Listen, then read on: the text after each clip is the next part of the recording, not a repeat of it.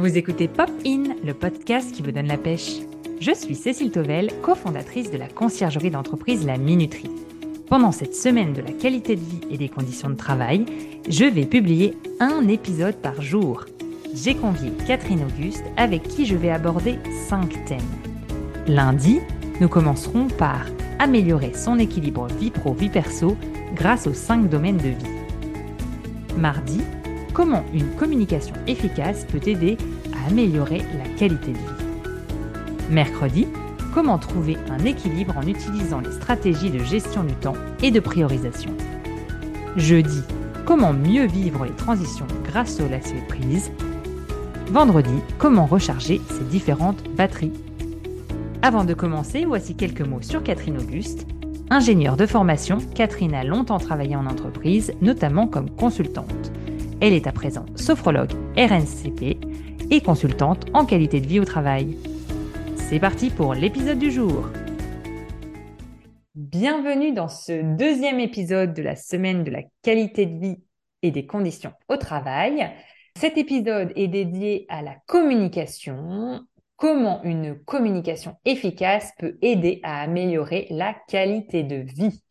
Alors, pour commencer, Catherine, quel est le rapport entre la communication et cette semaine de la qualité de vie et des conditions de travail, la semaine de la QVCT alors, j'ai lu récemment le best-seller de d'Amy Emonson, un livre qui s'appelle L'entreprise sereine. Et en fait, il a été démontré que la sécurité psychologique est le levier d'une organisation performante, apprenante et innovante.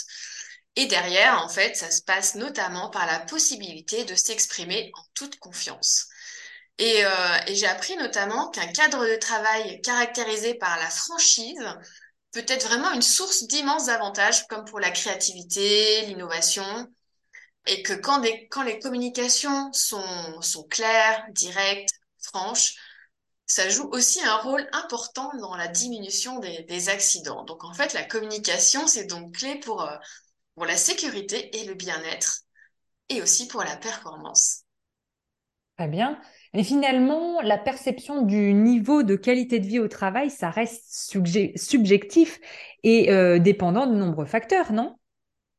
Euh, oui, parce qu'en fait, bah, la qualité de vie au travail, ça dépend bah, des conditions de travail, du management, bien sûr, mais aussi de la communication dans, dans l'entreprise.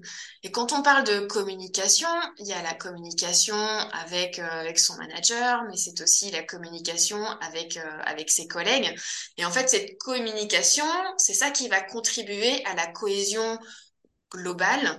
Et, vraiment, cette communication, c'est clé pour se sentir euh, à la fois entendu, respecté et en lien avec les autres.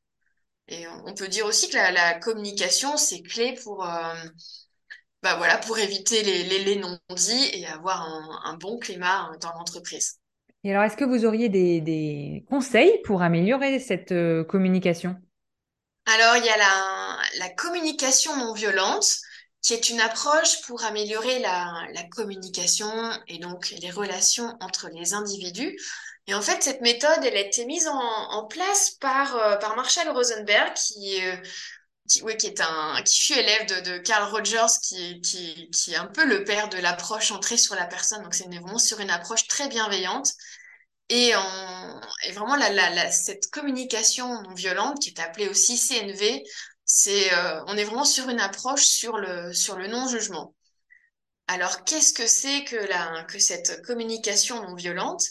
Ça permet de d'éclairer et d'exprimer ce qu'on ressent comme, euh, comme émotion pour que l'autre puisse en tenir compte. Et, euh, donc, c'est vraiment toute un, une façon de, de, raisonner pour, pour vraiment surtout ne pas être dans, dans le jugement. Est-ce que vous pourriez peut-être nous expliquer justement vraiment le principe de la CNV et pourquoi on parle de communication non violente? Alors, si on parle de, communication non violente, parce que bien souvent, on a tendance à oublier nos propres besoins. Et donc, euh, alors que finalement, derrière chaque émotion se cache un, un besoin. C'est vrai que par exemple, quand on est contrarié, euh, agacé, c'est peut-être que derrière, on a un besoin qui est d'être, euh, qui est d'être respecté. Et donc, euh, cette communication non violente va nous, va nous permettre d'aller euh, derrière l'évocation de nos émotions, de dire ce qu'on a sur le cœur et donc d'être juste avec, avec soi. Donc c'est vraiment une approche qui est basée sur des principes aussi d'empathie et de bienveillance soi, mais aussi pour les autres. Et euh, pour vous en dire un peu plus sur la, la CNV, c'est en fait on va remplacer tout jugement par une observation objective pour que l'autre ne prenne pas ce qu'on va dire comme une, comme une critique. Quoi. Ça, c'est vraiment quelque chose qui est clé dans, dans, cette méthode. D'accord, mais alors concrètement, comment on fait? Il me semble que donc la CNV, ça repose sur quatre principes fondamentaux. Euh, alors, j'ai cru entendre, on parle de l'acronyme OSBD. Qu'est-ce que ça veut dire OSBD Ouais, effectivement, Cécile. Donc, euh, il y a le O comme euh, observation, observation de, de faits précis. Sans jugement, c'est, on va pas dire, euh, t'as pas fini dans les temps, mais c'est être, tiens, j'observe que c'est pas encore terminé. Il y a le S qui correspond au, à sentiment, donc c'est expression de son ressenti. Et là, on, va s'exprimer en disant, en disant je. Parce qu'en fait, surtout, on va éviter le, le tu qui tue, donc on va s'exprimer en disant, en disant je. Il y a le B qui correspond au besoin, l'expression de, de, son besoin. Et en D, c'est euh, le D, c'est que le D de la demande. Donc là, c'est de formuler une demande claire, positive. D'accord. Alors, je vais essayer de récapituler et de voir si j'ai bien compris. Est-ce que, autrement dit, ça voudrait dire qu'il y a le quand avec l'observation. Ensuite, on passe au je me sens, euh, vraiment la partie sentiment. Euh, ensuite, parce que j'ai besoin d'eux. Et puis, on passe à la dernière étape avec le D, on parlait tout à l'heure, la, la, demande, avec, euh, par conséquent, je voudrais maintenant euh, avoir. Donc, est-ce que c'est à peu près ça, euh, Catherine? Oui, c'est ça, c'est ça, c'est ça. Donc, il existe vraiment des déformations euh, là-dessus parce que ça nécessite un certain apprentissage aussi, parce qu'on n'a pas forcément l'habitude de, raisonner comme ça. C'est vraiment de, de, se mettre aussi à la place, à la place de l'autre Mhm. pour essayer de ressentir ce qu'il ce qui ressent et ça permet aussi de d'ouvrir.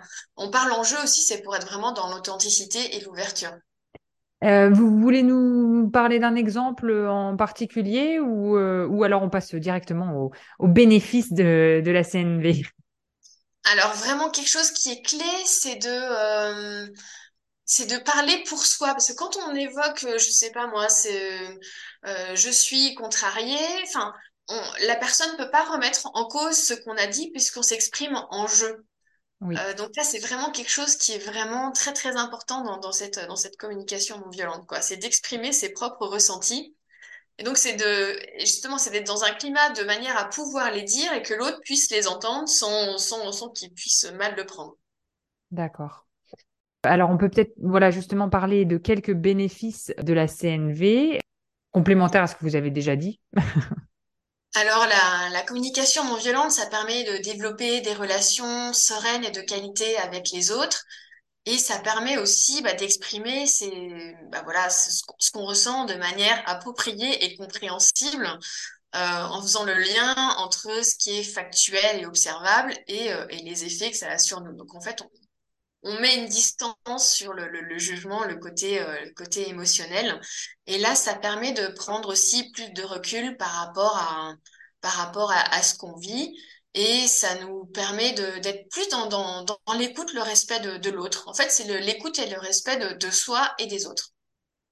Dans ce processus euh, OSBD de la communication non violente, est-ce que vous pouvez nous dire euh, ce qui est important? Moi, j'ai compris, bah, notamment de, rester euh, centré sur les faits d'une situation précise et limitée. J'ai compris également qu'il fallait dissocier les faits des personnes et éviter de juger la personne à travers ces faits. Est-ce que vous voyez d'autres choses euh, qui sont importantes? Oui, il y a aussi éviter la, généralisation. Il y a des petits mots comme toujours ou jamais qui, qui sont à, à éviter. Euh, c'est aussi euh, écarter toutes les comparaisons et, euh, et éviter aussi tout ce, le, tout ce qui est, de pointer le, le, le négatif pour exprimer également ce qui est, ce qui est positif.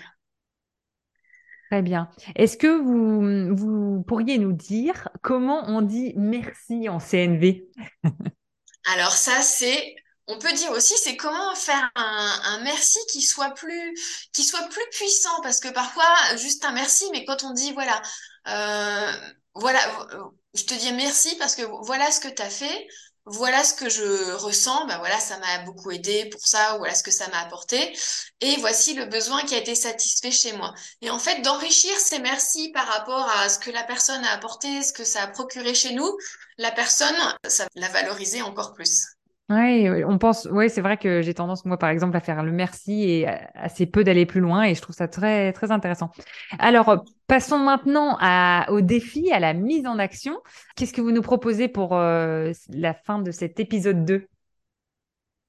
Dans la communication non violente, il y a toute une part aussi, c'est d'arriver à mettre des émotions sur, euh, sur ce qu'on ressent. Et, euh, et, là, comme, comme, comme exercice, ça peut être une, idée plutôt, c'est la météo des réunions. Et donc, ça peut être en début de, de réunion euh, que chacun s'exprime sur son état émotionnel de l'instant. Euh, et ça, ça, ça va permettre aussi d'apprendre à s'écouter les uns les autres, euh, mais ça aussi de, renforcer les liens et ça permet ça permet aussi de, renforcer la, la, dynamique donc ça peut être euh, je sais pas euh, ça peut être une météo soit sous forme de bah, je sais pas moi, soleil, nuage, pluie, ou, ou, ou par exemple un, adjectif, euh, je sais pas moi, speed, contrarié. Enfin voilà, en tout cas, c'est d'apprendre aussi à mettre des émotions sur, euh, sur, ces, sur, ces, sur ces ressentis. Bref, il faut expérimenter et, et, je vous propose de nous retrouver euh, dans un prochain épisode, l'épisode 3, pour parler comment trouver un équilibre en utilisant les stratégies de gestion du temps et de priorisation. Merci d'avoir écouté cet épisode du jour. Qu'avez-vous appris grâce à notre échange? Qu'aimeriez-vous tester?